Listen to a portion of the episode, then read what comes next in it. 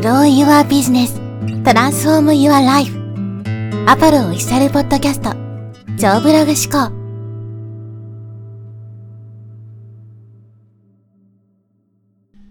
はい、えーこんにちは、ポロです。今回はですね、離れないファンの作り方というテーマでお話していきたいと思います。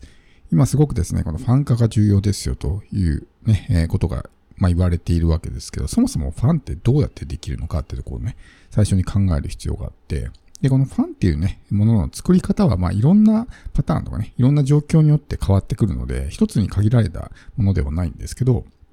例えば分かりやすい例で言うと、芸能人とかインフルエンサーとか、見た目がすごくいい人ですね。美男美女みたいな。そういう人はもう見た目だけでファンができたりとかするわけですし、ね、えーただ我々はそういったところで勝負してもなかなか難しかったりするんで、それ以外のやり方をやっていかないといけないわけですね。で、一番やりやすいのはですね、メッセージによってファンを作るということですね。自分のビジネスをやっていく中で、自分なりの、まあ、独自のというかね、メッセージってありますかってことですね。マーケティングにおいてこのメッセージってのはすごく大事なんですけど、そもそもメッセージすら持ってないっていう人はね、結構たくさんいると思うんです。でもっとわかりやすく言うと、例えば世界観みたいなものね。世界観があると、すごくこうね、人を引き寄せやすいんですよ。まあ価値観、世界観みたいな感じですけど、例えばね、企業とかで考えてみてもらってもわかると思うんですけど、強烈なファンがいるような企業ですね。例えばアップルとか、ハーレー・ダビッドソンとかね。なんかそういう企業とかって、すごくコアな熱狂的なファンがいるわけじゃないですか。で、彼らは何が好きかっていうと、その企業の、まあ、売っている商品とかね、その企業の出している世界観みたいなものがすごく好きなわけですね。もちろん製品が優れているっていうのもあるとは思うんですけど、それよりも何よりもね、その世界観が好きで、そのね、会社の製品を買っているとか、利用しているってことだだと思うんですね。で、こういうようなファンを作るとなかなか離れないんですよ。世界観が好きだからみたいな。で、ファンっていうのは必ずしもね、利用者がたくさんいることがファンではなくて、例えば、ね、マクドナルドとかね、世界的な企業ありますよね。いや、私マクドナルドのファンですって人がたくさんいるかっていうと、利用者はいっぱいいると思うんですけど、熱狂的なファンってあんまりいないと思うんですね。この企業好きですみたいな人って。だから単純にその利用者の数が多いから、じゃあそれはね、えーそのファン化ができているのかっていうとそういうわけではなくて、ただ利用してるだけみたいな。あとは海外とかね、ウォルマートってありますけど、すごく、まあディスカウントのね、えーディスカウントストアとして有名ですけど、じゃあもう私はもうウォルマートのファンでウォルマートでしか買いませんっていう人がいるかっていうと、単純にまあ他よりも安いから選んでるだけみたいな、そういう形になるわけですね。だからもしその会社よりもさらにね、ディスカウントされているような会社が出てきたら、そっちに簡単に乗り移られてしまうとかっていうね、ことがあるわけです。で、このファンっていうところで話をすると、例えばネットビジネスの世界とかで、まあ、一昔前とかね、例えばブロガー上がりの、まあ、ブログでね、えーすごく稼いだ人がネットで情報発信をして、まあ、その人の信者みたいな感じの人がいっぱい、ね、出てきたりとかしましたよね。僕がかつて入っていたような、なんかそういうま塾みたいなところでも、ま、そこの主催者がね、すごく、まあ、たくさん稼いでる人で、その人の、まあ、信者みたいな人がいっぱいいたわけですね。その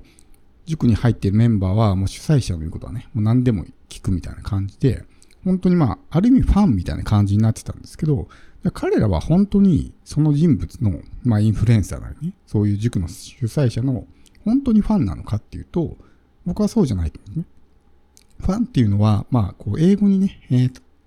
戻してみるとわかるんですけど、ファンってどういう時にね、ファンっていうかっていうと、英語に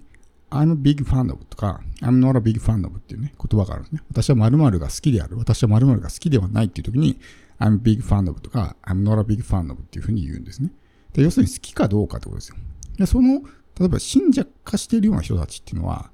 その、じゃあ主催者とかインフルエンサーのことを好きかっていうと、そうではなくて単純にお金持ちが好きだったり、お金が好きだったりするわけですね。お金この人いっぱい持ってるから、この人の言うことは何でも信じるとかっていう感じになってるんで、その人物自体が好きなわけではないわけですよ。だからさっきのウォルマートと一緒で、その人よりもね、例えば、まあ、ウォルマートの場合だったらさらに安い店が見つかったらそっちに乗り移られてしまうとかね。そのインフルエンサーとかの場合であれば、その人よりももっと稼いでる人とかね、がいれば簡単にそっちにね、浮気されてしまうとかっていうことが起こるわけです。単純にその人物が好きなんじゃなくて、お金が好きみたいな感じで、ある意味信者みたいになるわけですね。でもそれって別に心のつながりがあるわけじゃないと思うんですよ。だから離れないようにするためにやっぱこう世界観みたいなものを作っていく必要があって、でこの世界観を使って、ね、ファンを作るためにはやっぱメッセージっていうのを出していかないといけないわけですね。自分のスタンスとか価値観とかね、えー、そういったものですね。世界観っていうのは。だから僕なんかもよくね、話をしてますけど、ね、ダイレクトレスポンスマーケティングで、こう相手をね、無理やり煽って行動させるんじゃなくて、コンテンツ販売でね、じわじわとファンを作っていきませんかみたいな。長期的に持続するようなファンを作っていきませんかっていうのはまあ僕のスタンスだし、広告を使ってね、大量にバーンと集客して、ね、こう単発的に稼ぐんじゃなくて、コンテンツで少しずつこうね、資産として、ね、ネット上にいろんなこう、自分のコンテンツを貯めていってやりませんかとか。これはまあ僕のスタンスとかね、そういったものですね。で、相手をね、煽って無理やりかわすんじゃなくて、本当に信頼を作って、ね、えー、長期的にいい関係を築いていくのがいいんですよとかっていうのは僕のメッセージだし、コンテンツ販売ってものに関しても単なるお金儲けのね、まあ手段の一つではなくて、自分のスキルとか経験とか知識とか、そういったものを活かして、世の中に貢献するためのね、えー、ものがコンテンツビジネスの本質ですよみたいな。これはまあ僕自身のメッセージなんです。で、こういったものに引き寄せられて、価値観の合う人とか、その世界観が好きって人が集まってくるわけですね。だから単純にコンテンツ販売でお金稼ぎませんかみたいなことを言うと、まあいろんな価値観を持った人が集まってくるわけです。だからそこ絞り込みができなくて、単純にお金さえ儲かれば何でもいいみたいな。それこそコンテンツ販売を別にやりたいとも思ってないみたいなね。お金が儲けたいからコンテンツ販売やるみたいな人も集まってくるわけですね。それでは当然ファンなんかできないし、ね。えー、もしできたとしても、すぐに離れてしまうわけですね。その人たちは別に僕の世界観とかね、価値観が好きで集まってきてるんじゃなくて、単純に儲かりそうだからみたいなね、ところで集まってきてるんで、もっといい話があれば簡単にそっちにね、えー、逃げられてしまうという形になるんで、この世界観を伝えていくっていうのはすごく大事なんですよ。で、まあ、ウェブマーケティングの世界にね、リードマグネットみたいな話があるじゃないですか。で、リードマグネットって基本的には、例えば無料プレゼントですね。こう、リスト取りをするときに何かしらのプレゼントをあげる。あれをまあリードマグネットっていうふうに言うと思うんですけど、確かにね、言葉の定義としてはそれが正しいんですけど、マグネットですから引き寄せるものですね。で、この無料プレゼントってのは引き寄せられた後にメルマガに登録するためのものなんですね。だから、すごく、まあ、なんですか、あの、悪い表現ですけど、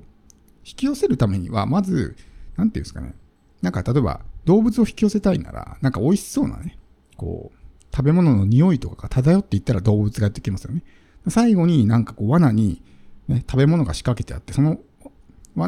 食べ物を食べたら罠にこうパクッとね、えー、例えばネズミのトラップとかじゃないですけど、こう罠罠に引っかかるみたいな。で、この罠に仕掛けてある食べ物が要するに無料プレゼントなわけですよ。でもその無料プレゼントにたどり着くまでに、そういうね、匂いに引き寄せられてくるみたいなことがなければ、ここに仮にね、そういう餌を仕掛けていても、食べないわけですよね。だから、リードマグネット、マグネットって引き寄せるものですから。磁石だから。だから、本来のね、リードマグネットっていうのは、その無料プレゼント以前のものだと思うんですよ。僕は個人的には。で、それが、人々は何に対して集まってくるかっていうと、そういう情報発信をすることによって、そのメッセージに引き寄せられてくるわけですね。私はこういうビジネスをやっていてとか、メッセージっていうところの分かりやすく言うと、ね、誰に何を、ね、どんな問題をとかね、どうやって解決するのか、そしてなぜ私なのかっていうね。だから、what, who, what, how, why ですね。これがメッセージです。だから、ああ、じゃあこの人から話聞こうっていうふうになって、引き寄せられてくるわけですけど、だからそもそもの、その、無料プレゼントをつなぐまでの、ね、えー、連れてくるっていう行為が必要になるわけですよ。そこまで。で、それがメッセージだし、それがリードマグネットの本質というかね、だと思うんですよ。なので、メッセージがないとそもそも集まってこないんですよね。だからメッセージっていうのはすごく重要になってくるわけですけど、で、この世界観とか価値観とかそういったものがハマれば、なかなか離れないですね。この人の、まあ、生き様とかね、世界観とか、そういうものが好きで、それって自分にしか出せないものだったりするんで。だから差別化がね、必ずしも相手を引き寄せるかってそういうわけじゃなくて、差別化してるけど別にその差別化した状態が相手にとって魅力的なものとかね、すごく共感できるものでなければ、差別化しても誰も集まってこないわけじゃないですか。差別化して、それが他と違って、なんかこの人いいなって思うから集まってくるわけですよ。だから僕の YouTube の発信とか見てるとわかると思うんですけど、全然違うじゃないですか。で、あれが嫌いっていう人も当然いるわけですね。でもあれが好きで、なんかこの人他の人と違うなって、まずはなるわけですよ。でも、あれが嫌いっていう人は離れてきますよね。だか差別化すればいいってもんじゃなくて、差別化して、なんかこの人ね、他の人と違っていいなって思った人だけが集まってくる。だから差別化だけが重要なんじゃなくて、そこにある自分のメッセージがね、まあもっとわかりやすく世界観ですね。それが重なってないと差別化っていうのは意味をなさないので。なので、何がそもそもこうね、そういう見込み客、理想の見込み客を引き寄せるのにね、必要なのか。そして、その引き寄せられた見込み客がファンになって離れないようになるには、どういうふうなね、状態を作る必要があるのかっていうと、まあ、今回お話したようなメッセージとか、自分の世界観を表現する。まあ、そういったことをしていく必要があるということですね。